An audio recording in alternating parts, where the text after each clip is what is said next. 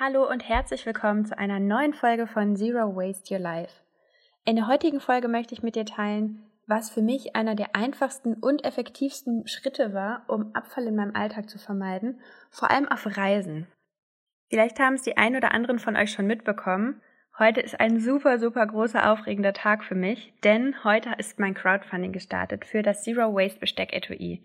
Keine Sorge, das wird jetzt hier keine fünfminütige Werbeveranstaltung. Stattdessen möchte ich mit dir teilen, wie ich überhaupt auf die Idee gekommen bin, mir so ein Zero Waste Besteck Etui zu nähen, beziehungsweise meine Mutter nähen zu lassen und was mich dazu bewegt, das Ganze jetzt als Crowdfunding-Projekt zu starten.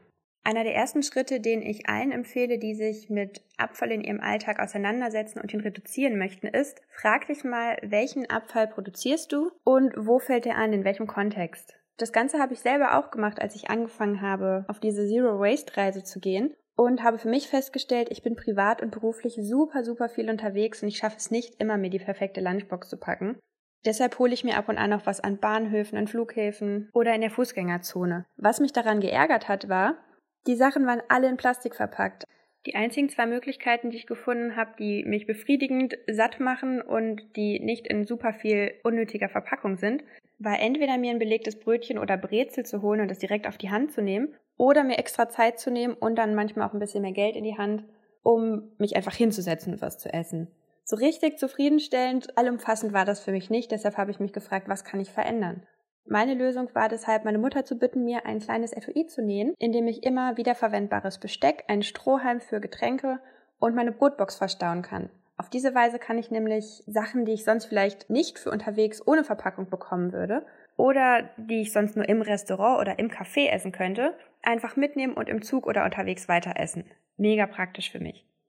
Während meiner Zero Waste Workshops und in meinem privaten Alltag wurde ich super oft auf das Besteck Etui angesprochen, weil sich Menschen gefragt haben, hey, wo kann ich das bekommen? Das ist ja eigentlich eine ganz coole Idee. Deshalb habe ich mir überlegt, ich möchte damit möglichst viele Menschen erreichen und es nicht nur ja meinen Freunden und Bekannten ermöglichen zu kaufen. Und deshalb habe ich ein Crowdfunding gestartet. Ende der Werbesektion. Worauf ich mit dieser Geschichte hinaus möchte, ist nämlich Folgendes. Dadurch, dass ich mich gefragt habe, was kann ich in meinem Alltag verändern, um Plastikabfall zu vermeiden? Welche Schritte sind für mich umsetzbar und bereiten mir Freude, habe ich meine Umwelt ganz automatisch damit angesteckt. Ich bin nie losgegangen und habe missioniert oder zu irgendwem du, du, du gesagt.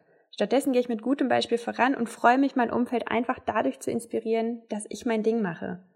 Und weißt du was? Das können wir alle. Um dir das Losgehen ein bisschen zu erleichtern, möchte ich gerne ein Tool mit dir teilen. Ich kann mich nicht mehr ganz genau daran erinnern, woher ich dieses Tool kenne. Ich finde es jedenfalls super kraftvoll. Wenn ich vor einer größeren Herausforderung oder Aufgabe stehe, dann mache ich drei Schritte. Schritt eins: ich zerlege die Aufgabe in kleinere Teile. Als nächstes, Schritt zwei, frage ich mich, was ist von diesen Schritten am einfachsten und was ist am herausforderndsten?